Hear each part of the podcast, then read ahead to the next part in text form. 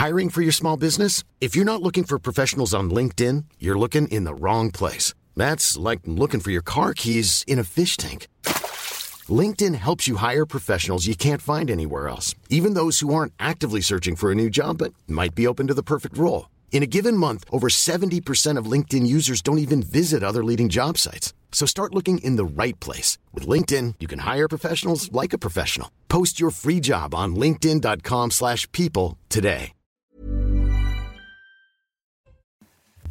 Bonsoir à tous, soyez les bienvenus dans Face à l'info. Très heureux de vous retrouver dans un instant. Le sommaire de l'émission, juste après l'essentiel de l'actualité. Bonsoir Mathieu Devez. Bonsoir Johan, bonsoir à tous. Emmanuel Macron est arrivé cet après-midi en Jordanie où il fêtera Noël avec les troupes françaises. Le président de la République s'est entretenu avec le roi Abdallah II. Et selon l'Elysée, les deux dirigeants vont échanger sur le travail en commun en matière d'aide humanitaire et médicale à la population civile de Gaza.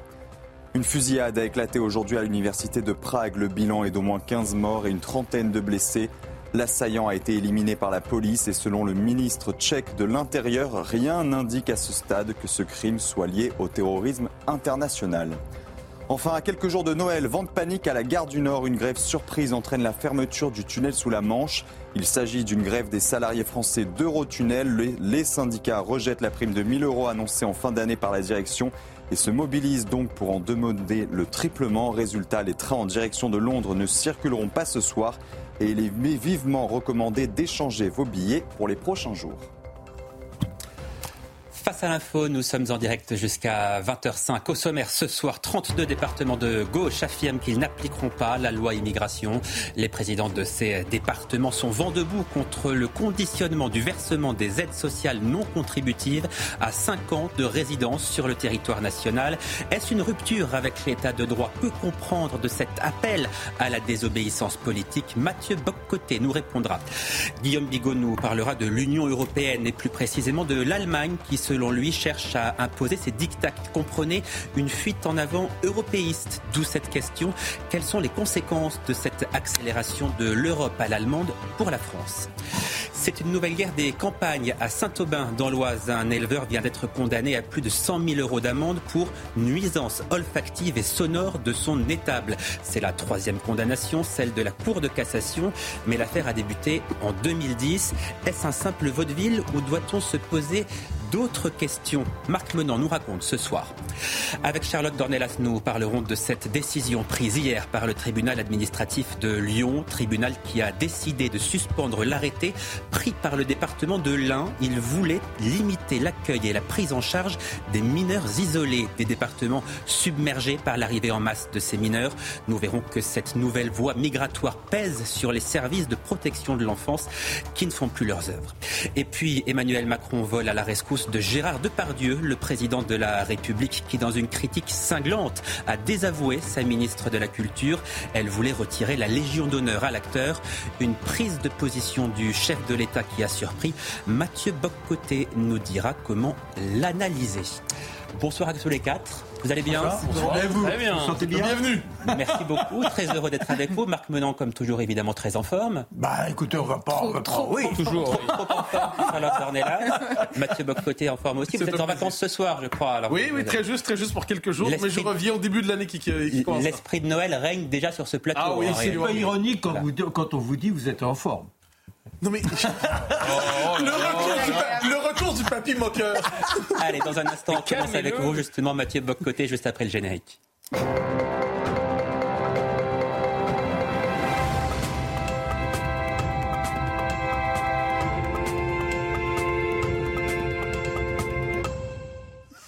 Mathieu Boccoté, hier à la surprise euh, générale et à la suite d'Anne Hidalgo, 32 départements de gauche ont annoncé qu'ils n'appliqueraient pas la loi immigration en totalité ou en partie.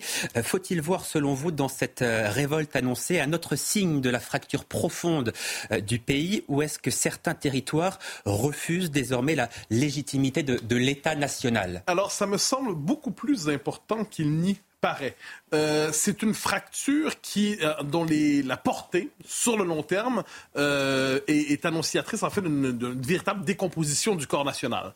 Mais revenons donc sur le point de départ. La loi a été votée. On peut la trouver excessive, comme 19% des Français. On peut la trouver suffisante ou faisant un pas dans la bonne direction comme plusieurs. On peut penser qu'elle est fondamentalement insuffisante et ne réglera pas du tout la question de l'immigration massive. C'est mon cas, et c'est le cas de plusieurs, je crois. Mais quelle que soit notre position, nous évoluons quand même dans un système politique où, normalement, on tend à reconnaître la légitimité du système politique qui est le nôtre. Donc, à la fois la démocratie parlementaire, la démocratie présidentielle, on accepte l'idée que les représentants élus, lorsque la loi est votée, eh bien, elle s'impose. Et si on veut changer de loi, il y a une manière assez classique de faire ça. On appelle ça battre le, le, le parti au pouvoir aux prochaines élections. Être capable d'avoir une majorité alternative on appelait ça autrefois la démocratie dans ce qu'elle avait de plus élémentaire. Or, on l'apprend, et vous l'avez dit très justement, 32 départements de gauche, entre guillemets, décident de s'opposer notamment donc, à la loi en disant nous ne l'appliquerons pas notamment sur la question du versement des aides sociales non contributives à 50 résidents sur le territoire national. Elle dit c'est à ce point scandaleux, à ce point inacceptable qu'on ne peut pas l'appliquer. Je note une chose, de la part de gens qui nous cassent les oreilles à temps plein avec l'état de droit, l'état de droit, l'état de droit, je note que 32 départements de gauche annoncent officiellement leur volonté d'entrer en rupture avec l'état de droit. Ces départements considèrent désormais que la légitimité engendre, enfin, qui, accouche des institutions et qui est engendrée par les institutions, c'est une légitimité contre laquelle un principe plus grand, une clause de conscience en quelque sorte, une clause de conscience collective doit se manifester. Ce projet serait à ce point, en fait, plus projet, cette loi serait à ce point condamnable qu'il serait permis pour tout un chacun de s'y dérober. Alors, il faut bien comprendre ce dont on parle ici. Il s'agit d'une logique de du, pur arbitraire. Je décide désormais des lois que je juge légitimes. Je décide à quelle loi je vais obéir, à quelle loi je n'obéirai pas. Je décide de quel article de la loi j'applique, euh, je, respecte et quel article je n'applique pas. On est dans une logique, de ce point de vue, sécessionniste. Il faut quand même dire les choses telles quelles. Certains départements disent la nation ne nous engage plus. Nous ne sommes plus engagés par la nation. Nous nous dégageons du corps national parce que certains principes plus élevés nous le permettent. Je note, soit dit en passant, que cet appel à la désobéissance civile massive, cet appel à la rupture avec l'état de droit de la part de ceux qui peuvent répéter 3 milliards de fois par jour état de droit, s'inscrit dans un contexte, on en parlait ces derniers jours sur ce plateau, où de manière tout à fait inédite dans l'histoire récente et même longue de France, je dirais plus durable de France, ce qu'on voit, c'est les gens qui ont porté ce projet de loi, qui l'ont fait voter, ont expliqué au moment même où ils le faisaient voter qu'il y avait suffisamment d'articles problématiques dans ce projet de loi que finalement ils le faisaient voter, mais ils espéraient que le, les, la cour, les cours suprêmes, en fait, le retoquent de différentes manières. C'est la première fois qu'on voit de manière aussi explicite, aussi ouverte, des politiques en appeler à leur propre impuissance, en disant oui, on vote ce texte, oui, il y a des articles qui sont litigieux du point de vue d'une certaine interprétation de la Constitution, mais pour nous, c'est très bien. Très bien, nous faisons, on fait voter ce texte et on vous annonce qu'on va chercher à le déconstruire nous-mêmes. Pour tous ceux qui, dans la population, ont tendance à se dire le pouvoir devrait revenir aux politiques, on est ici devant des politiques qui disent aux juges, aux cours suprêmes au sens large, menotez-nous, corrigez-nous, s'il vous plaît, matez-nous, s'il vous plaît, cassez-nous, s'il vous plaît, parce que ce projet de loi, nous l'avons accepté dans un cadre très circonstanciel, mais fondamentalement, nous le refusons nous-mêmes. Ce qui est complètement inédit en France. C'est vrai qu'on n'a jamais vu un gouvernement faire voter une loi et dire censurer ma loi, s'il vous plaît. Et, plus encore, vous avez raison, donc le gouvernement, mais aussi le président de la République, qui lui-même prendra la responsabilité de porter l'initiative de déconstruction de la loi devant euh, la Cour le Conseil constitutionnel. Mais je vais plus loin. Il y a donc euh, Gérald Darmanin, il y a Emmanuel Macron, mais il y a des appels qui sont lancés par des artistes, des politiques, pour dire n'appliquez pas cette loi, Monsieur le Président, même si elle est, encore une fois, votée par les institutions qui font consensus, c'est ce que j'en sais, ne l'appliquez pas. Je cite aujourd'hui une lettre signée par plusieurs artistes, des politiques de gauche. Je note que c'était publié dans l'Humanité, hein, comme quoi l'humanité existe encore, ça n'existerait pas sans subvention. Mais, disons le autrement dit, l'argent, notre argent collectivement sert à faire vivre un journal qui n'a pas de lecteur, mais qui sert à faire la morale à tout le monde. Fin de la parenthèse. Je cite soutenu par le RN. Là, on doit avoir un moment d'effroi. Soutenu par le RN. Ce texte, adopté sans réel débat au Parlement, fracture le camp présidentiel, mais surtout les fondements de notre République. En instillant le poison xénophobe de la préférence nationale, en remettant en cause le droit du sol, il bafoue les principes d'égalité et de non-discrimination, socle de notre démocratie fraternelle. Cette loi de haine et de division fait peser une lourde menace sur le sort de nos semblables, étrangers ou immigrés, donc sur la cohésion de notre société. Donc la cohésion de notre société repose sur le fait qu'on a les mêmes obligations envers l'étranger qu'envers le citoyen. C'est une conception inédite de la citoyenneté. Elle ouvre la voie au pire, les années, probablement les heures les plus sombres. Face à ce danger, nous, citoyennes et citoyens, ils ont oublié les non-binaires en passant, soucieux du vivre ensemble, appelons le chef de l'État à se ressaisir, ne promulguez pas ce texte de tous les dangers. C'est important ce qui se dit là. On dit les parlementaires ont voté une loi, on dit les institutions du pays ont porté une loi, mais on dit de grâce ne l'appliquez pas parce qu'encore une fois des principes si élevés devraient vous, vous, vous l'interdire. Et de ce point de vue, de ce point de vue, on voit à quel point la question de la préférence nationale, mais ce qu'il y a derrière ça, la conception de la nation, mais ce qu'il y a derrière ça, le rapport à l'appartenance, eh est véritablement le principe clivant aujourd'hui. Ce qu'il faut savoir également, c'est que c'est en Seine-Saint-Denis que l'opposition à, cette loi immigration est la plus importante. Est-ce que ça vous étonne tant que ça, finalement? Non, pas du tout, pour le dire ainsi. Pas du tout, ou absolument. Qui, qui, oserait dire, je suis absolument étonné, pourquoi en Seine-Saint-Denis? Mais qu'est-ce qu'il y a en Seine-Saint-Denis qui ferait en sorte que ça, pourrait se passer ainsi.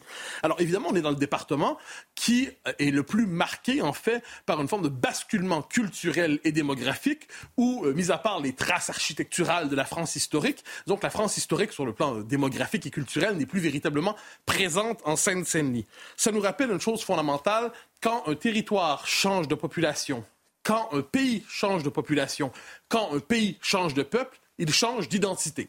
Et quand cette identité est assez forte, cette identité est assez dense pour générer sa propre légitimité, eh bien, il y a une logique de partition qui s'engage. Et c'est vrai pas seulement en France en passant. En passant à l'indépendance de l'Irlande, je donne souvent ce cas, quand l'indépendance se fait, eh bien, le nord de l'Irlande est peuplé d'Anglais. Les Anglais disent désolé, on ne se sent pas engagé par les Irlandais. On fait la partition, puis ça donne ce qu'on a connu au début, dans les années 20, 1920. Alors, euh, euh, au début des années 20. De la même manière, on a ici un territoire qui est suffisamment dense culturellement, euh, démographiquement, presque une identité civilisationnelle différente, et qui dit désolé, désolé, ça ne nous engage plus. Et je souligne, j'utilise les mots du, du président du département, Stéphane Troussel. Je mettrai tout en œuvre pour que le département soit un bouclier républicain face à la préférence nationale. Tous les habitants de Seine-Saint-Denis méritent la solidarité et l'humanité.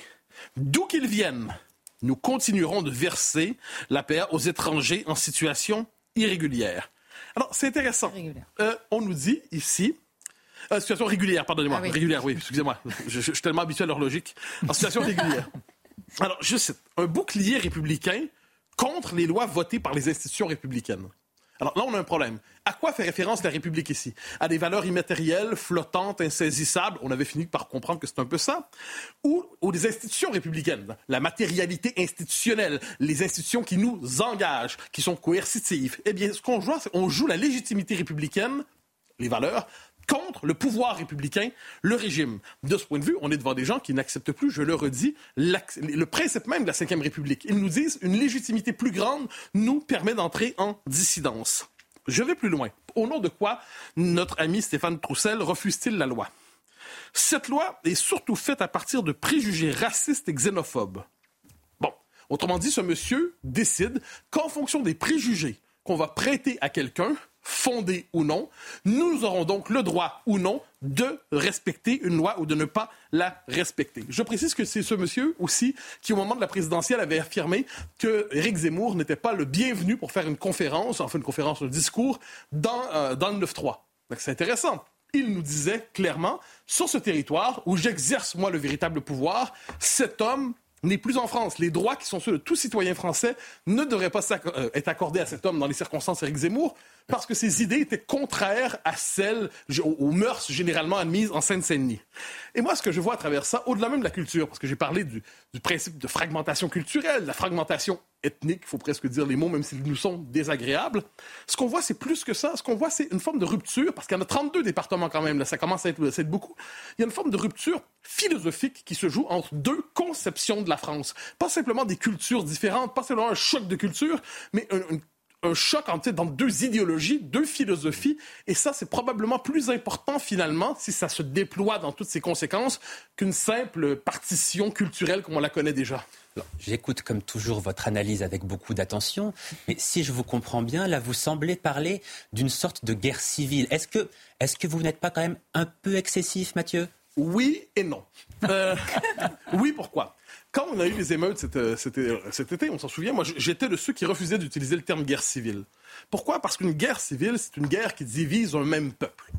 Ce qu'on a vu, quoi qu'on en dise ce printemps, euh, en juin, c'était pas au sein de même peuple. Il y avait le sentiment d'être étranger au peuple français. Il y avait un revanchisme décolonial. Il y avait cette idée que les Français c'était les autres et on allait piller chez les Français. Il y avait cette dimension qui était indéniable. Évidemment, sur le plan juridique, tous avaient la même nationalité, sauf 10%, mais on comprend que la nationalité n'est pas simplement un texte juridique ou administratif.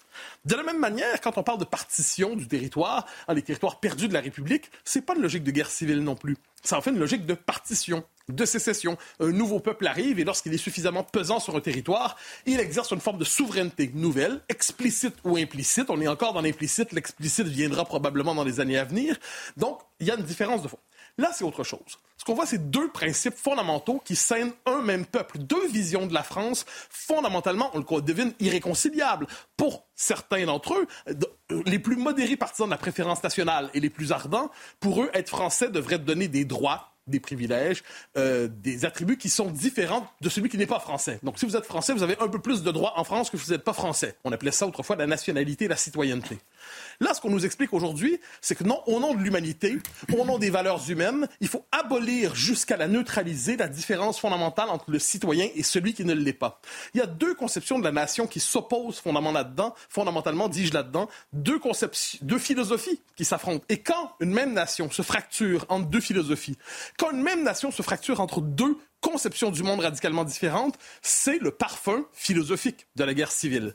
Dernière réflexion, Imaginez si demain, on ne sait pas si ça va arriver, mais un candidat ou une candidate dite populiste, hein, national populiste ou national conservateur, prennent le pouvoir en France et remportent les élections, la présidentielle et la, les législatives. On peut attester de choses vues pour cette petite loi, hein, cette loi qui n'est pas grand-chose, soyons sérieux. Eh bien, imaginons que là, un pouvoir nouveau s'installe, qui gagne les élections légitimement, démocratiquement, on va avoir, j'en suis certain, des appels à la désobéissance civile qui vont être massifs. Des gens qui vont dire nous n'acceptons pas tout simplement ce pouvoir nouveau, même s'il vient des urnes, il est illégitime, les valeurs républicaines le condamnent. Il y aura des appels à paralyser le pays. Faut pas l'oublier. Il y aura des appels à l'émeute. On doit en être certain. Des départements et des régions vont entrer dans une logique de semi-partition. On le voit déjà. De ce point de vue, toute cette crise nous conduit à une question qui revient en boucle dans l'histoire de France, la question du régime. Elle est désormais devant nous. Merci beaucoup Mathieu. Il y aurait beaucoup de choses à dire sur, votre chronique, mais une question quand même peut-être à, vous, Charlotte Dornelas, parce que Mathieu Boccoté nous dit cette gauche, ces présidents de départements de gauche qui refusent d'appliquer euh, la loi immigration, ce sont des sécessionnistes, ils sont quelque part antidémocratiques. Est-ce qu'on peut aller jusqu'à dire que cette gauche-là est une gauche anti-républicaine finalement? Euh, Guillaume nous en a parlé hier. Euh, moi, j'aime pas trop ce mot parce qu'il recouvre tellement de choses et il est sorti tellement à toutes les sauces qu'on finit par s'y perdre en fait entre les républicains et les anti-républicains. C'est compliqué. Enfin, la chronique était euh, précise hier parce que le, mot lui-même a un sens. Mais c'est surtout, en effet, il y, a, une volonté de ne pas obéir, de ne plus faire un. En fait, si les départements font à eux-mêmes la loi en disant on va reprendre à notre compte certaines choses qui normalement relèvent de l'État et le pouvoir régalien évidemment ne peut relever que de l'État euh, et la gestion de l'immigration. Et par ailleurs même à l'échelle locale s'ils demandaient à leur population sur les 32 départements j'aimerais savoir puisque puisque à l'échelle nationale les Français sont massivement d'accord pour limiter voire stopper euh, l'immigration euh, avant toute chose même à l'échelle de leur département ils finissent par gouverner malgré euh, le, pouvoir euh, légitime de l'État et malgré le peuple. Ça commence à faire beaucoup, en fait. Euh, Marc Menant, comment est-ce qu'on peut la qualifier, cette gauche qui refuse d'appliquer une loi votée par le Parlement Et Charlotte l'a dit, une loi qui est très majoritairement soutenue par les Français. On l'a vu dans les sondages encore hier, plus de 7 Français sur 10 approuvent cette loi. Non, mais ce qui est complètement fou, c'est que là, on est dans une crise démocratique. La gauche, elle oublie ce qui s'était passé en 1981.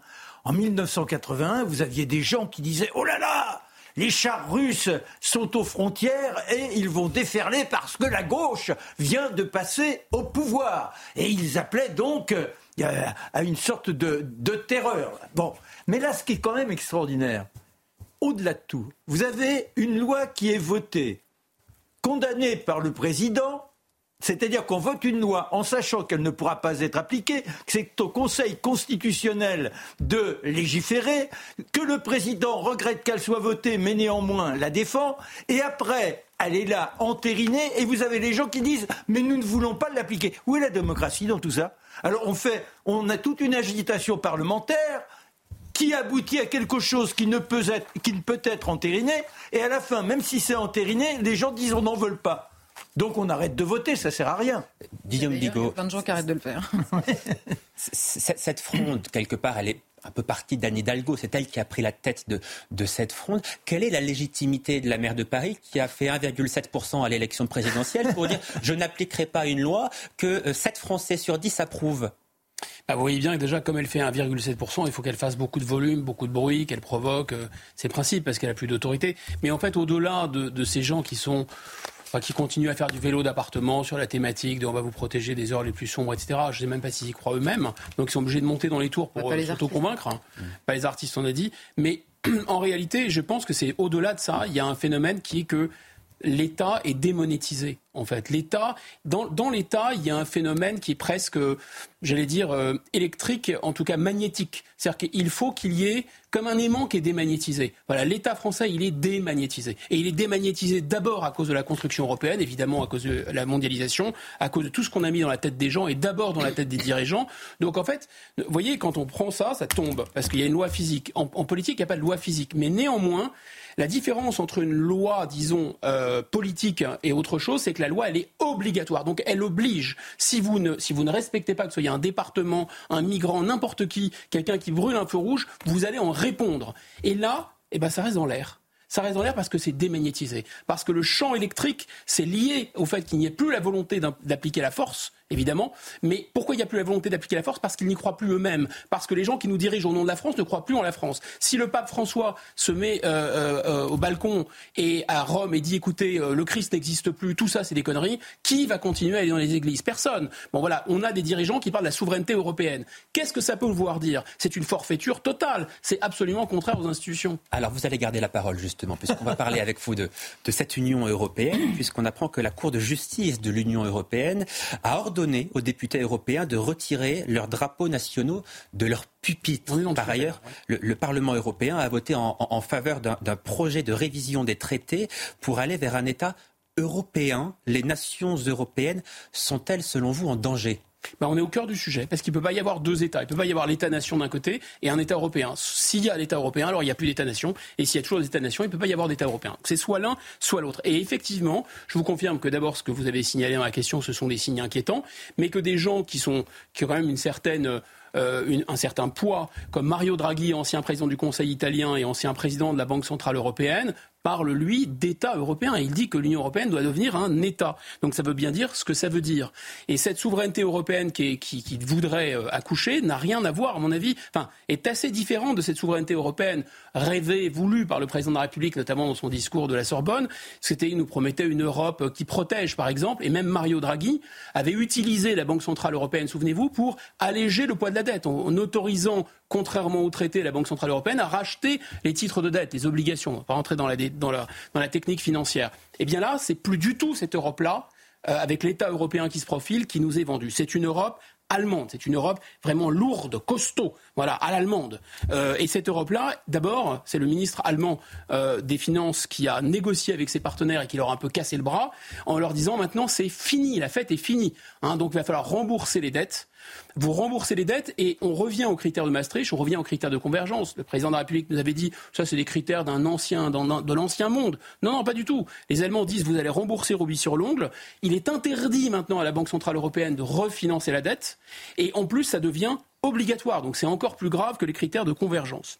Ensuite, la ministre des Affaires étrangères allemande, toujours Anne, euh, euh, Madame Baerbock, j'arrive jamais à prononcer son nom, elle nous a bien expliqué que l'Europe allemande, qui est poussée par Berlin et aussi voulue par Bruxelles, c'est pas du tout l'Europe indépendante hein, des deux blocs ou de la Russie, de la Chine, des États-Unis que nous avait vendu le président Macron. Pas du tout. C'est une Europe complètement alignée sur l'OTAN, c'est-à-dire avec un soutien intégral à l'Ukraine, d'une certaine façon, quoi qu'il en coûte, d'autant plus que les États-Unis se désinvestissent un peu euh, de cette crise ukrainienne pour se concentrer sur le Proche-Orient et euh, sur la crise à venir à Taïwan. Et donc, ils ont délégué leur supplétif allemand qui est chargé de reprendre la main là-dessus. Et ils vont aller, Madame, Madame Baerbock l'a dit, jusqu'à vouloir l'intégration, mais c'est répercuté par la présidente de la Commission européenne. Il faut absolument que l'Ukraine rentre dans l'Europe. Alors évidemment, si l'Ukraine rentre dans l'Europe, vu que l'Ukraine est en guerre, ça veut dire que la guerre rentre dans l'Europe. Ça veut dire que la guerre est à l'intérieur euh, de l'Europe. Bah, effectivement, c'est ce qu'a dit le ministre allemand euh, de la Défense, euh, Boris Pistorius, tranquillement, si j'ose dire, hein, il dit d'ici 2030, il y aura la guerre en Europe. C'est pas grave, hein, c'est juste le ministre allemand de, la Défense qui dit ça. Euh, c'est pas n'importe qui. Donc, il dit qu'il y aura la guerre et il dit donc qu'il faudra une armée. Donc l'armée européenne, allons-y pour l'armée européenne sans État, hein, mais c'est pas grave. Il y a quand même, il y a déjà une monnaie sans État, remarquez. Il pourrait y avoir une armée sans État. Et donc cette armée, dit-il, c'est l'armée allemande, bien sûr, puisqu'elle est euh, euh, c'est le pays le plus, euh, le plus fort, le plus puissant. Vous savez que l'Allemagne a réarmé. c'est le chancelier Scholz qui avait réinjecté immédiatement, je crois, 1000 milliards d'euros tout de suite pour reconstruire la Bundeswehr au lendemain de l'invasion de l'Ukraine. Mais ça n'a rien à voir là aussi avec l'Europe que nous avait promis le président Macron, puisque ce sont que des achats américains, essentiellement des achats d'avions de chasse américains, de F-16, le bouclier antimissile acheté à la fois aux États-Unis, à Israël, avec d'autres pays européens sans la France, hein, bien sûr, évidemment. Euh, et le tout, euh, c'est donc au, profit de l'Allemagne. Pareil, le pacte asile-immigration, dont elle a beaucoup parlé, qui tombe en même temps d'ailleurs que l'adoption de cette loi. Cette loi est centimétrique en matière d'immigration. Hein. Ce qui est kilométrique, c'est traité par Bruxelles, par les grandes personnes. Donc là, la commissaire, qui n'est pas allemande, qui est danoise, Ilva Johansson, dont on a souvent parlé sur ce plateau, eh bien, elle est suédoise, autant pour moi.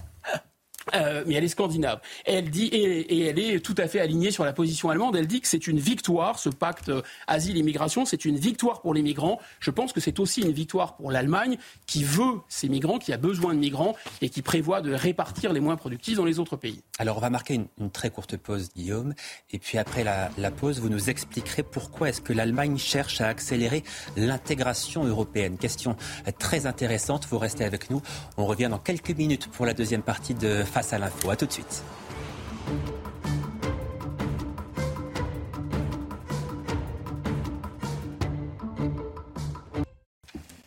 19h30, soyez les bienvenus dans la deuxième partie de Face à l'info. Nous sommes toujours avec Guillaume Bigot. Nous parlions avant la pause avec vous de ce que l'Allemagne cherche finalement à imposer à l'Union européenne. Et je m'apprêtais à vous poser cette question.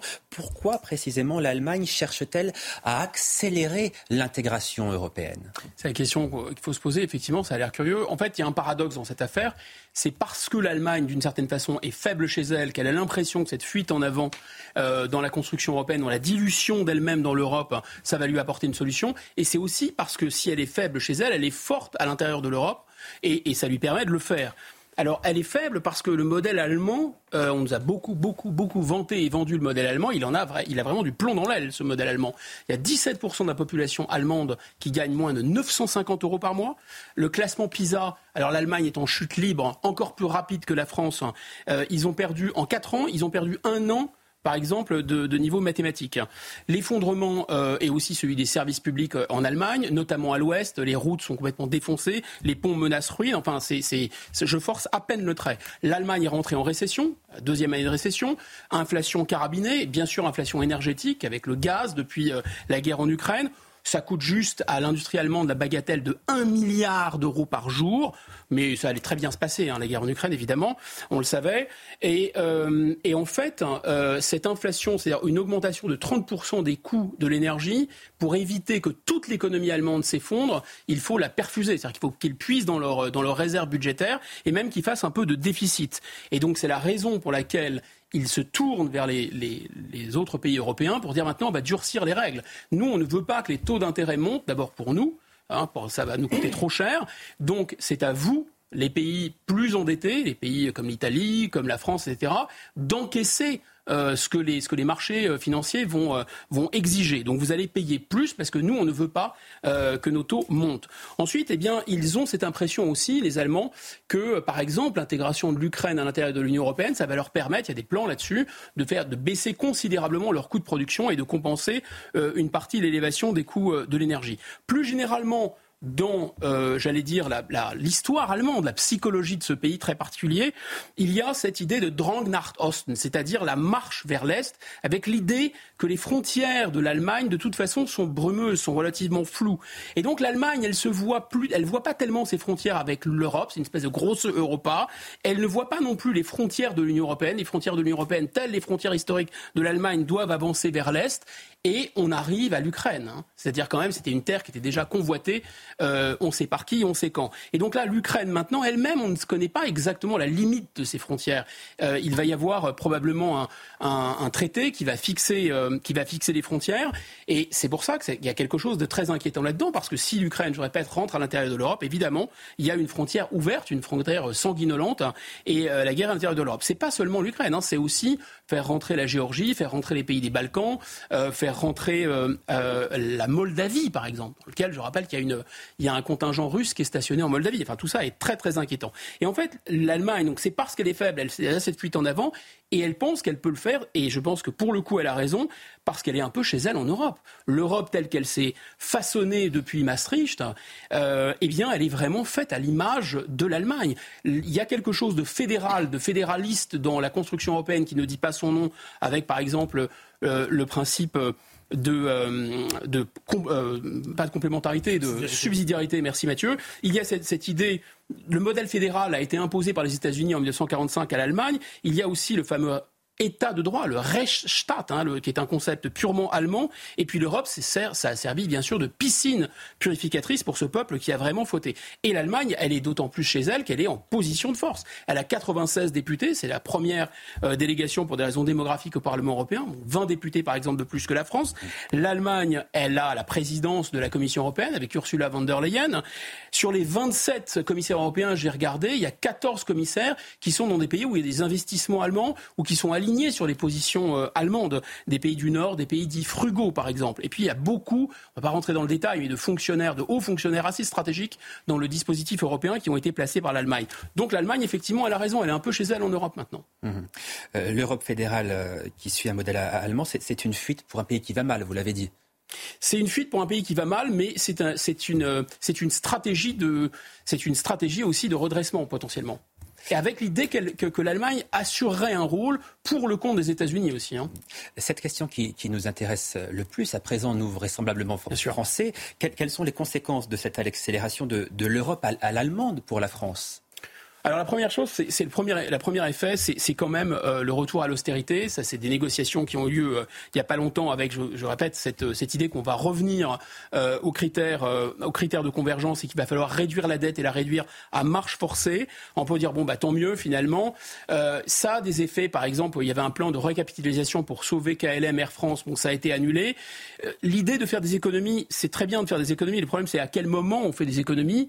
Et si on les fait au moment où où il y a une récession, c'est le cas, euh, au moment où les taux d'intérêt augmentent, il y a quelque chose qui ressemble à des sables mouvants. C'est-à-dire que, comme dans les sables mouvants, plus vous essayez de sortir des sables mouvants, plus vous vous enfoncez. Il y a un phénomène de surendettement. C'est-à-dire que plus vous allez essayer de rembourser votre dette, là, par exemple, pour que les gens comprennent bien, l'intérêt d'une dette, on a 117% de notre PIB qui est endetté. Donc on arrivera de toute façon, on le sait, jamais à rembourser cette dette. En plus, parce que le taux d'intérêt maintenant est supérieur au taux de croissance, largement. Or là, cette année, on va dépenser 55 milliards uniquement d'intérêt d'une dette qu'on ne remboursera pas jamais, qu'on ne remboursera jamais. Donc c'est comme si on brûlait 55 milliards. C'est vraiment euh, complètement fou. Et l'Allemagne, là, nous oblige à le faire. Encore une fois, pour ses beaux yeux, parce qu'elle en a besoin, parce qu'elle ne veut pas euh, qu'on touche au système de l'euro, puisque l'euro, ça, sert sa compétitivité. Deuxièmement, on nous parle par exemple de cette histoire de marché européen d'électricité. La question serait réglée après négociation avec l'Allemagne. Là encore une fois, ça cache un égoïsme allemand. C'est parce que l'Allemagne a accepté uniquement que euh, le nucléaire soit réintégré dans les industries décarbonées parce qu'elle a complètement détruit son industrie nucléaire, l'Allemagne. Donc elle a besoin de notre nucléaire maintenant. En revanche, le stricto sensu, le mécanisme de fixation du prix de l'électricité, il n'a pas été touché. Et là, il sert l'Allemagne, et là, on va encore payer plus cher, mais toujours pareil, rien n'est trop beau pour l'Allemagne. De la même façon, euh, l'Allemagne, avec euh, les coalitions avec les Verts, ça nous oblige à euh, décarboner tout d'ailleurs et de manière extrêmement rapide. Prenons euh, l'automobile par exemple, fin de la voiture thermique dans, une échéance de temps très courte, je crois que c'est 2030. Et d'ici là, qu'est-ce qui va se passer? Bah, Évidemment, on va inonder le marché européen euh, de voitures chinoises au moment où on prétend réindustrialiser, c'est complètement fou. Et pour ne pas parler, on a déjà évoqué largement la question de l'effet sur l'agriculture. rentrer l'Ukraine dans l'Union européenne. Là, c'est la bombe à neutrons pour les agriculteurs français. Qu'il s'agisse du lait, euh, du poulet, de la betterave, il va juste rien rester. Si on récapitule, et je reviens à ce problème qu'on a évoqué au départ, c'est-à-dire ce problème un peu électromagnétique de l'État qui n'a plus d'autorité. Mais c'est normal qu'il ait plus d'autorité. C'est un État, la France, qui n'a plus de budget. Son budget est monitoré, qui n'a plus de monnaie. Hein, c'est pas notre monnaie, c'est l'euro. Et elle est pilotée par et pour l'Allemagne. Euh, ce pays n'a plus de frontières. On lui impose des migrants. Et qu'est-ce qui, que prépare l'Allemagne demain? Eh bien, c'est d'avoir, de supprimer le droit de veto pour toutes les questions qui relèvent de la stratégie et de la diplomatie, voire d'accoucher d'une armée européenne dont les Allemands nous disent qu'ils seront, que ça sera directement euh, une, armée allemande. Donc, je pense qu'on ne mesure pas exactement le moment historique où on est, c'est-à-dire ce saut dans l'inconnu post-étatique. On a un État français qui est déjà abîmé, on va vers un État qui n'en est pas un, et c'est pas seulement un saut post-étatique, c'est un saut post-démocratique. Ça me semble être un saut dans le vide. C'est extrêmement inquiétant. Merci beaucoup, Guillaume. Merci Mathieu, à votre côté, euh, rapidement pour répondre à cette question, est-ce que vous considérez que les, nations européennes sont en danger? Est-ce qu'on va vers une Union européenne, une sorte d'État fédéral? Ah, il n'y a pas de doute là-dessus. non seulement l'Europe en tant que telle une logique fédérale, de, tout le de, fédéralisation, donc toujours plus de pouvoir vers Bruxelles, mais pas vers la Commission, vers la nomenclatura européiste, mais aussi l'autre élément qu'on ne doit pas oublier, c'est que l'idéologie qui anime l'européisme aujourd'hui est une idéologie post, je dirais, à la fois post-nationale ou même antinationale, post-européenne, post-occidentale, qui veut faire de l'Europe le laboratoire d'une humanité mondialisée. Euh, donc, donc, de ce point de vue, il y a pas de... les, les, nations seront les sacrifiées. On les traitera d'abord comme des landers et des provinces, des territoires à sacrifier, comme tout autant de Vendées qui devront être purgées pour qu'advienne l'homme européen, ce dont je me méfie. Parce que Charlotte Dornelas, si c'était effectivement le, le, cas, si les nations européennes devaient disparaître au profit d'un État fédéral, ça ne serait à l'évidence pas le choix des peuples européens. Ah non, ça je confirme, mais en même temps, l'Union européenne euh, avance sans les peuples européens. Elle s'en fiche pas mal. Et quand par hasard ils sont interrogés, enfin la dernière fois qu'ils l'ont été, en tout cas, on est passé euh, dessus. Donc là, là c'est assez lisible quand même que ça se fait sans eux. Et par ailleurs, il y a un déficit d'intérêt. Il y a des informations parfois qui arrivent à la fois de la Commission européenne, notamment cette question du traité qui a été voté par le Parlement européen, donc ça nous concerne tous quand même, qui sont extrêmement traités, qui génèrent des débats extrêmement animés dans certains États membres de l'Union européenne.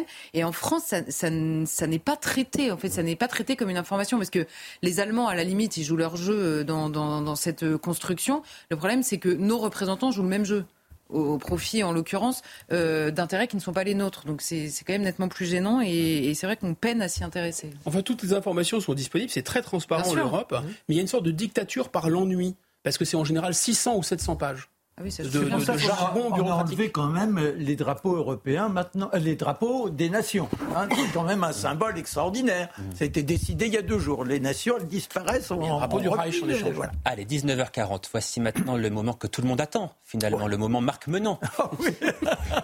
Cocorico Le moment phare de cette émission, n'est-ce pas, Marc Menant Vous allez nous parler aujourd'hui de, de, cette nouvelle guerre des, des campagnes, puisque figurez-vous qu'à Saint-Aubin, dans l'Oise, un éleveur vient d'être euh, condamné à plus de 100 000 euros, 100 000 euros d'amende pour nuisance olfactive et sonore dans son étable. Alors ça paraît complètement fou, c'est la troisième condamnation, celle de la Cour de cassation, puisqu'il faut savoir que l'affaire a débuté en, en 2010. Euh, Marc, est-ce un simple vaudeville ou doit-on euh, se poser d'autres questions? Racontez-nous. Bah, euh, ça nous fait penser, pour ça j'ai fait Cocorico Ça nous fait penser au fameux coq Maurice, vous vous souvenez Alors, à l'île de Léron, avec l'envahissement, parce que ça c'est très intéressant, il y a une sorte de métaphore. Quand vous avez une culture qui arrive à un endroit, elle finit par s'imposer. En l'occurrence, l'étranger, c'est l'homme des villes et qui s'impose ou qui essaie d'imposer sa loi aux campagnes. Et en l'occurrence, il n'est plus question d'entendre ce qui fait la nature de la campagne, à savoir la manifestation animale. Est-on dans la même histoire? Eh bien, c'est là où les choses se compliquent. Oublions Maurice et voyons le cas de Vincent Verschure, paysan. Il est donc éleveur laitier. Et il est dans le centre du village de Saint-Aubin-en-Bray. Saint-Aubin-en-Bray, c'est 1500 habitants, et c'est quand même pas la, la grande cité. Et au milieu de ce lieu, il a demandé en 2010 la possibilité d'agrandir son hangar, c'est-à-dire son l'étable, là où il fait en sorte que ces bêtes puissent trouver abri l'hiver, et il y a également l'heure de la traite. Alors, euh, le préfet, par dérogation, lui accorde la possibilité de construire euh, ce hangar pour 600 000 euros d'investissement. C'est pas rien. Alors lui, forcément, il s'y met tout de suite. Mais les voisins s'aperçoivent rapidement, lorsque les travaux sont terminés, que pour eux, c'est un véritable enfer.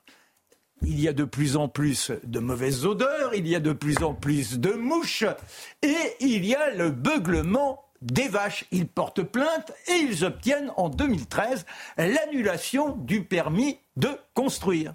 Et là, il y a un procès, premier procès, qui condamne le paysan pour nuisance olfactive et sonore. C'est confirmé en 2018 et là, la Cour de cassation vient d'entériner, je vais essayer de lire, la Cour de cassation estime que les bâtiments agricoles litigieux se situant en zone urbaine du village, on est en plein village, au sein de laquelle sont interdits les constructions et installations dont la présence est incompatible avec le quartier en raison des nuisances occasionnées.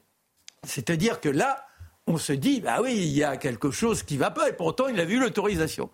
Alors il faut aller plus loin dans le détail. On découvre que cette installation agrandie, c'était pour 260 vaches. Oui, c'est pas le petit paysan qui soudain se trouve restreint. Là, on entre dans le productivisme. Là encore, les chiffres. La moyenne en France d'un élevage de vaches laitières, c'est 66 vaches. Moi, quand j'étais gamin, je vivais à la campagne, quand un paysan avait 8 vaches ou 10 vaches, on considérait que c'était un riche.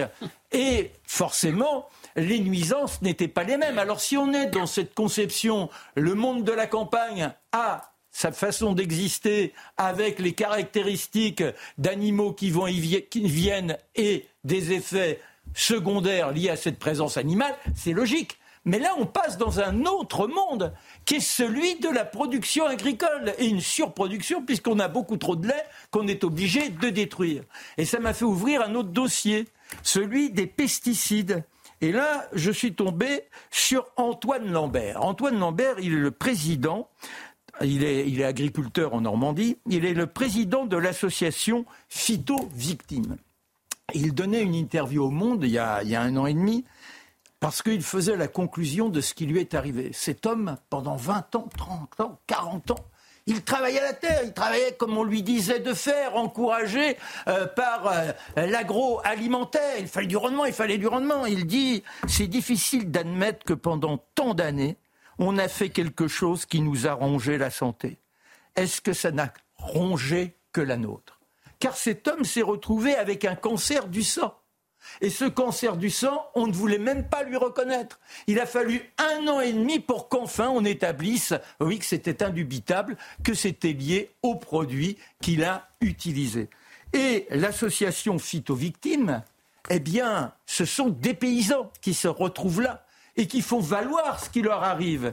En l'occurrence, ces maladies qui sont authentifiées par l'INSERM. L'INSERM a fait une première enquête en 2013. Et depuis, on a continué à voir l'évolution de ce qui se passait dans nos campagnes. Et en l'occurrence, l'enquête s'est terminée en 2021 avec 5300 documents. C'est pas rien. Et l'INSERM, on est avec des chercheurs, des gens très sérieux, qui ont dit eh bien, il y a six pathologies qui sont liées à ces pesticides.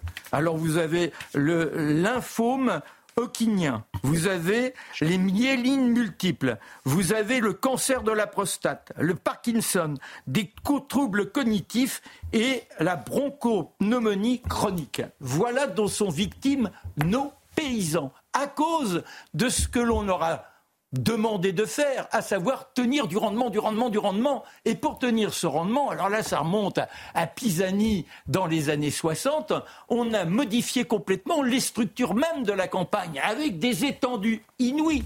Et au moment où on nous demande de nous restreindre dans l'utilisation de notre toto, eh bien, notre toto a pollu peut-être, elle dégage du CO2, mais par rapport à ces étendues énormes, il n'y a plus les haies, il n'y a plus les éléments qui permettent d'emmagasiner l'eau et donc d'avoir l'évaporation qui ensuite favorise les nuages. Donc les structures même de la campagne nous conduisent à ces abus complètement fous dont on ne parle jamais. Or là sont quand même des personnes qui se retrouvent confrontées. Alors on dit il y a un paysan par semaine qui se suicide.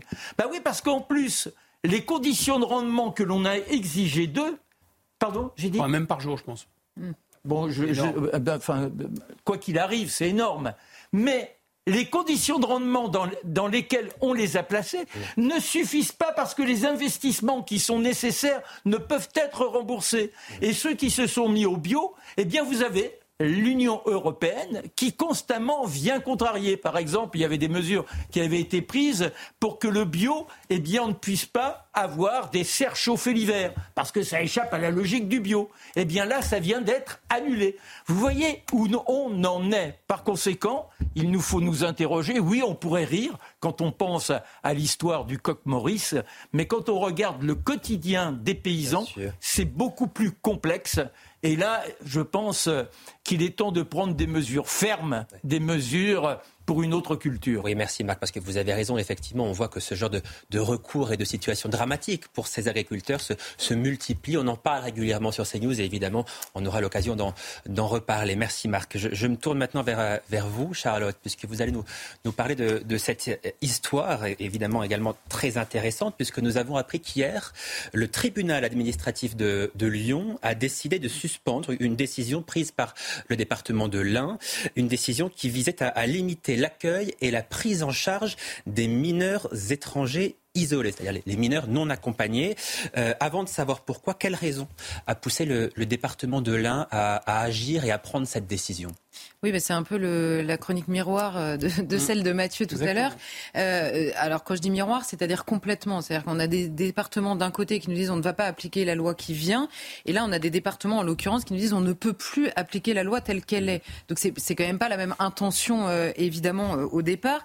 Le, le, le président LR du conseil départemental de l'Ain, qui s'appelle Jean de Guéry, il avait dit nous n'arrivons plus à assurer correctement nos missions.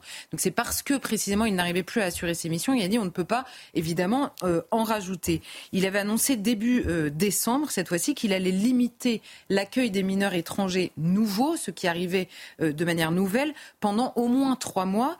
Mais il alertait depuis le mois de septembre, il alertait l'État notamment sur le fait qu'il était absolument débordé. Alors pour vous dresser un peu le tableau, en 2023, l'Ain, le département de l'Ain, a ouvert 150 nouvelles places d'hébergement à destination notamment justement de, de l'aide sociale à l'enfance. Mais l'Ain a également accueilli 92% de MNA en plus par rapport à l'année d'avant. C'est-à-dire on en avait 131 en 2022, 252 en 2023, avec une accélération énorme depuis le mois de septembre dernier et toutes les images notamment qu'on avait vues euh, via l'Italie. Or ces mineurs, isolés, ce, qu'on appelle les mineurs isolés, c'est-à-dire les mineurs étrangers en tout cas, ils sont protégés par le biais de la Convention internationale des droits de l'enfant. Ils sont pris en charge exactement comme un mineur français, comme n'importe quel mineur. On le considère comme un mineur euh, français et par ailleurs, il y a une présomption de minorité. C'est-à-dire qu'il vous suffit de, vous dire mineur pour que vous soyez par défaut placé à l'aide sociale à l'enfance. Ensuite, il y a une étude du département qui peut être contestée devant un, juge euh, également. Euh, pour savoir si vous êtes mineur ou majeur. Et par ailleurs, on a des instruments de mesure qui sont tellement euh, euh bancals et tellement chers euh, aussi que c'est très difficile de le statuer. Et donc, lorsqu'ils sont isolés, ces mineurs, ils reviennent à l'aide sociale à l'enfance qui dépend du département. Donc voilà pourquoi euh, cette guerre entre les départements et l'État se fait euh, sur cette question des mineurs isolés. Or, le président de ce département nous dit pour la seule année 2023, le coût de ces mineurs euh, étrangers, c'est 7,7 millions d'euros et il fait un budget prévisionnel à 8,7 pour 2024. Donc lui dit, ça n'est plus possible d'accueillir de nouveaux mineurs étrangers. On accepte les relocalisations d'un département à l'autre, mais plus de nouveaux. Et il dit à ce moment-là, il y, a, un communiqué du département qui demande solennellement au gouvernement de lui donner les moyens d'agir. Et il réaffirme la position des départements de France. L'État doit prendre à sa charge la mise à l'abri des MNA et compenser financièrement leur accompagnement. En gros, la bataille là qui se joue dans l'un, mais qui se joue dans euh, quasiment tous les départements de France sur cette question, c'est la suivante. Les départements jugent que cette question des mineurs isolés relève de l'immigration et donc du budget de l'État, de la gestion de l'immigration et donc du budget de l'État. Et l'État répond pas du tout, c'est pas une question d'immigration, c'est une question de protection de l'enfance ce sont les départements euh, qui gèrent. Donc l'État fait une dotation qui, qui s'est d'ailleurs réduite euh, euh, dans le temps. Et, voilà, voilà quel est l'enjeu de la guerre. Mais la situation, elle est préoccupante parce que on va venir à cette question du tribunal administratif. Mais il y a plusieurs départements. Avant l'été, on avait plusieurs autres départements qui avaient parlé de situations intenables et qui avaient eux aussi alerté sur le risque de saturation totale. Enfin, la saturation, on y est déjà, mais le risque de d'explosion de l'aide sociale à l'enfance en octobre. Donc on a le conseil départemental du territoire de Belfort qui avait pris la même décision euh, que celui de l'Ain. En novembre, le président du département de la Vienne qui a déclaré qu'un seuil maximal d'accueil allait être mis en place dans la Vienne parce qu'il ne pouvait pas tenir non plus. Et on a euh, le Jura également qui a décidé de, suspendre tout nouvel accueil. Donc c'est pas la mauvaise volonté euh, d'un homme seul dans son coin qui pour des raisons idéologiques décide que. là, en l'occurrence, c'est vraiment une saturation totale du dispositif d'aide sociale à l'enfance qui oblige, on va dire, euh, ces euh, chefs de département devant le, mutisme de l'État euh, à stopper cet accueil. Alors justement, vous, l'avez évoqué, comment est-ce que le tribunal administratif justifie le fait de, suspendre la décision prise par le département de l'Ain? Bah, le, tribunal administratif, déjà, il n'est pas euh, saisi par les autorités. En l'occurrence, il est toujours saisi par des associations, beaucoup d'associations qui déposent des recours à chaque fois euh, que c'est fait des avocats euh, spécialisés dans la défense des étrangers. Et en l'occurrence, il suspend la décision du conseil départemental en attendant de juger sur le fond. Est-ce qu'il y aura annulation ou pas de cette décision? Mais ce qui est intéressant, c'est que pour le territoire de Belfort, il y a eu les mêmes recours qui ont été faits. Le tribunal administratif a pris la décision inverse en disant euh, il n'y a aucune. Parce que vous savez, en gros, en attendant de juger sur le fond, est-ce qu'ils vont annuler ou pas la décision du département Ils jugent sur ce qu'ils appellent les référés. Donc, ils jugent de l'urgence ou pas de suspendre la décision du département. C'est ça qu'il juge en l'occurrence. Et le tribunal administratif de Belfort a déclaré qu'il n'y avait aucune urgence à protéger les intérêts des associations. Et le tribunal a dit on pourrait se poser la question sur des cas individuels de ces mineurs étrangers qui se présenteraient devant le tribunal, mais les associations, en l'occurrence, il n'y a pas d'urgence à euh, euh, protéger leurs intérêts. Eh bien, le tribunal administratif de l'Ain euh, a dit l'inverse pour une raison simple en réalité, c'est que la question qui se pose sur le fond, c'est la question du droit. Or, le droit oblige en effet les départements, aujourd'hui par le biais de la Convention internationale des droits de l'enfant, à prendre en charge ces mineurs-là comme n'importe quels autres. Donc il est vrai euh, aujourd'hui que devant le droit, un tribunal, euh, il lit le droit, hein, donc euh, devant, devant le droit sur le fond, il est évident que cette question se pose. Mais la, la réalité, on va dire, elle est la suivante.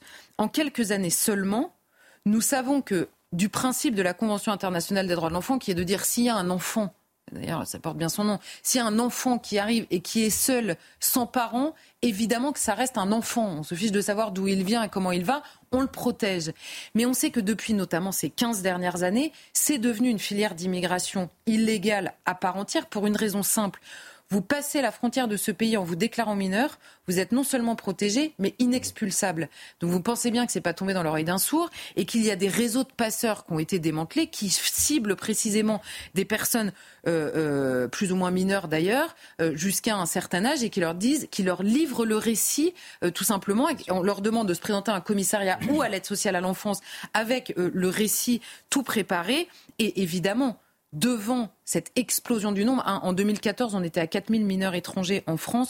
On est aujourd'hui à plus de 40 000. Donc c'est vraiment que ça s'est organisé, on va dire, ces, ces, dernières années. Donc devant cette réalité-là, la question qui se pose, c'est est-ce que notre droit, précisément, est adapté à ce qui est devenu la réalité, qui n'est pas quelques enfants perdus qui euh, ont besoin de notre protection? Mais alors, est-ce que ces associations, quand même, et finalement, n'ont pas raison de rappeler la, la France à, à, son devoir de, de générosité envers les, personnes qui sont les personnes les plus fragiles, ces mineurs isolés. Alors les associations, elles jouent sur deux tableaux. Elles jouent sur celui du droit, et je viens de le dire, euh, le droit leur donne raison euh, aujourd'hui. Et on aborde aussi avec elles la question politique. Or, le métier du politique, normalement, c'est de se pencher précisément sur le droit pour le changer éventuellement, pour l'adapter à une situation. On a vu que le politique se, référait finalement au droit quand il prenait une décision dont il avait peur euh, lui-même. Mais la bonne conscience en l'occurrence sur, lequel se fondent les discours pour condamner ces présidents de département ou ces conseils départementaux, en l'occurrence, elle est biaisée. Parce que l'aide sociale à l'enfance de base, en France, euh, c'est euh, un dispositif qui vient en aide à des personnes précisément qui sont fragiles. Or là, l'enjeu, c'est pas de savoir est-ce euh, est, qu'on est assez généreux, c'est est-ce qu'on peut seulement l'être encore pour ceux dont nous avons premièrement la charge, en l'occurrence des personnes fragiles, des enfants isolés eux aussi, ou des mineurs isolés eux aussi, en France. Et euh, le département de l'Ain donne des, précisions intéressantes. Ils, parlent, ils disent depuis des années, nous voyons des passeurs, des filières criminelles qui les déposent devant le commissariat ou nos services sociaux avec une accélération flagrante, je les cite, hein, qui s'est opérée depuis septembre. Depuis septembre cette année, ils en accueillent 43 par mois. Au début de cette année, qui est déjà record, c'était 23. On passe pas de 23 à 43 en moyenne d'un mois sur l'autre par hasard. Donc c'est organisé évidemment. Et le président dit c'est une situation humaine intenable car c'est toute la protection de l'enfance qui est impactée. Et de l'autre côté, vous avez des associations qui vous disent face à ces violences, euh, à ces violations manifestes des droits de l'enfant, nos associations saisissent la justice. Mais il faut regarder en face ce qu'est la protection de l'enfance aujourd'hui en France. On a un, un manque d'éducateurs dramatique, donc des enfants qui sont mal suivis, pas parce que les gens les suivent mal, parce qu'ils ne sont pas assez nombreux pour les suivre. On a des foyers absolument débordés, de l'exploitation sexuelle dans les foyers qui dépassent l'entendement. Hein, on a un, médecin, un maître de conférence qui a travaillé là-dessus depuis 2018 et qui évaluait l'année dernière à 15 000 le nombre d'enfants prostitués de force. Évidemment, ce sont des enfants hein, dans les foyers de l'aide sociale à l'enfance. On a des violences terribles, un manque de suivi dramatique, un développement de la criminalité, notamment des mineurs étrangers, parce que pour payer, euh, pour payer leur passage, pardon, euh, on les fait travailler derrière. Alors, je pose simplement la question devant cette réalité. Si vous avez une aide sociale à l'enfance qui normalement vient en aide à des enfants, qui est dans cet état-là, notamment parce que vous avez refusé d'adapter votre générosité à vos capacités, qui exactement se rend coupable de violations manifestes aux droits de l'enfant? Cette question, je pense qu'elle mérite sérieusement d'être posée parce que c'est 300 000 enfants à l'aide sociale à l'enfance en France, 300 000 mineurs qui aujourd'hui, leurs éducateurs même euh, se disent euh, dépassés par la situation. Alors, je vais juste dire que Charlotte est étincelante. c'est l'esprit de Noël, c'est ce que je vous disais en début d'émission, une chronique brillante et effectivement l'esprit de Noël avec votre tenue. C'est ce que nous a justement fait remarquer Marc Menon en début d'émission. Vous êtes parfaite Charlotte, merci beaucoup. Mathieu Boccoté, je me, je me tourne à nouveau euh, vers vous. On va revenir sur l'intervention euh, du président de la, République hier soir qui était sur euh, France 5, Emmanuel Macron, qui s'est porté à la défense de Gérard Depardieu au point même de désavouer la ministre de la, la Culture, une prise de position qui qui a, beaucoup surpris. Euh, qu'est-ce qu'il faut en comprendre selon vous? Ah, D'abord, disons entre nous que le désaveu de la ministre de la Culture est quand même un événement plutôt jouissif. Ça nous réconcilie tous pour un instant avec Emmanuel Macron. Commençons par cela. On a bien compris que vous étiez ravis. C'est le temps des fêtes, on accepte les cadeaux. Bon. Ensuite, sur le fond des choses, je pense qu'Emmanuel Macron était très, très, très heureux d'avoir une stratégie de diversion pour ne pas parler principalement de la question de l'immigration. Mm. On doit d'abord comprendre ce positionnement pour Gérard Depardieu Dieu, dans les circonstances, comme un coup, euh, appelons ça un bon coup de poker politique. Et ça fonctionne. Les, gens aujourd'hui parlaient davantage de ces déclarations que de la politique du, en fait, de la, question de l'immigration qui a traversé le pays ces derniers jours. Cela dit, on notera que, nonobstant le calcul stratégique, la prise de position du président de la République est effectivement courageuse dans les circonstances. Comment il se montre disruptif? De quelle manière est-il disruptif en marquant une rupture avec le récit médiatique dominant des derniers jours.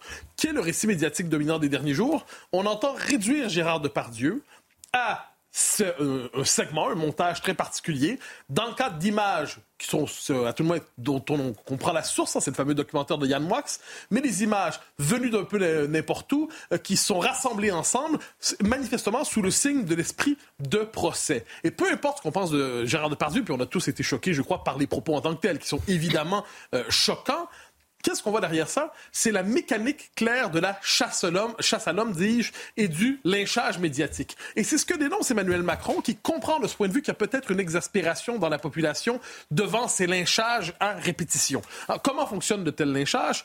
D'abord, une image, ou alors une déclaration, ou alors une vidéo qu'on lance, qu'on propulse sur les réseaux sociaux, et évidemment qui crée une indignation euh, manifeste. Image décontextualisée, qu'on recontextualise sur le mode nous savons que Depardieu est un personnage abject, diront certains.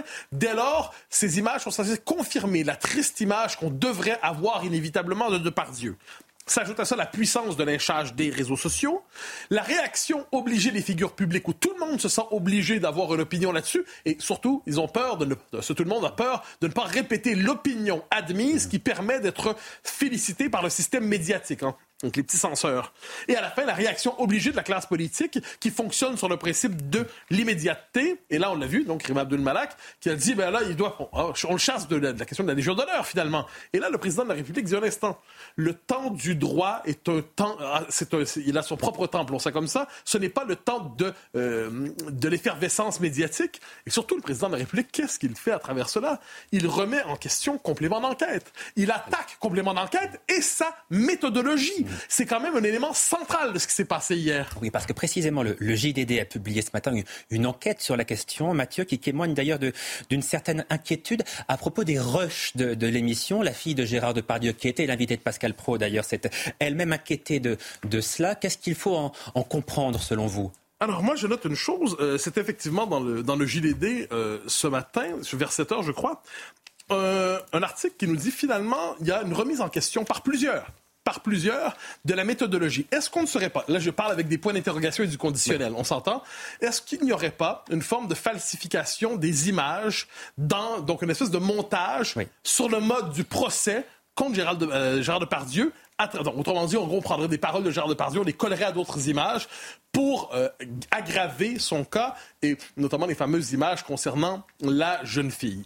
Alors, euh, de 10 ans, sur lesquelles il y aurait des commentaires particulièrement choquants. Et là, qu'on se comprenne bien, que, les uns et les autres accusent les autres de faire des montages médiatiques, on l'entend souvent. Que le président de la République, qui est pas, à ce que j'en sais, un homme qui n'est pas averti, c'est un homme averti, il ne parle pas gratuitement en ces matières, remette en question aussi ouvertement. Hein, il dit, je m'inquiète du montage, il y a une polémique autour du montage de l'émission, il laisse entendre, sans l'affirmer clairement, qu'il remet en question, lui aussi, la méthodologie de complément d'enquête. Donc on commence en deux termes, en deux temps.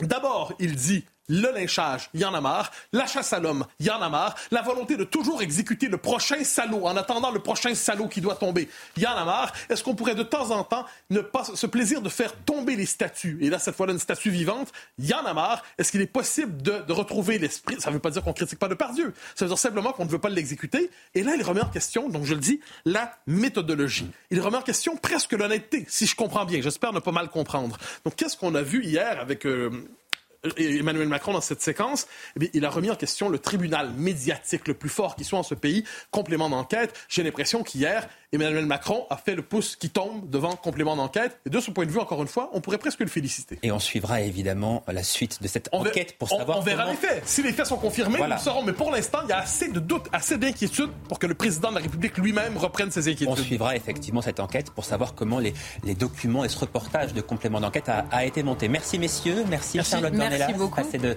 de, très belles vacances, de belles fêtes de, de fin d'année. Joyeux Noël. Joyeux Noël. Et grosse bise à Christine. Grosse bise à Christine Kelly qu'on embrasse et que vous retrouverez à la rentrée. Et puis nous, on continue à vous accompagner, bien sûr, pendant ces fêtes de fin d'année, puisque Face à l'info revient dès lundi prochain. Passez une très belle soirée. Tout de suite, c'est Pascal Pro et ses invités dans l'heure des pros. Merci de nous avoir suivis. Bonsoir.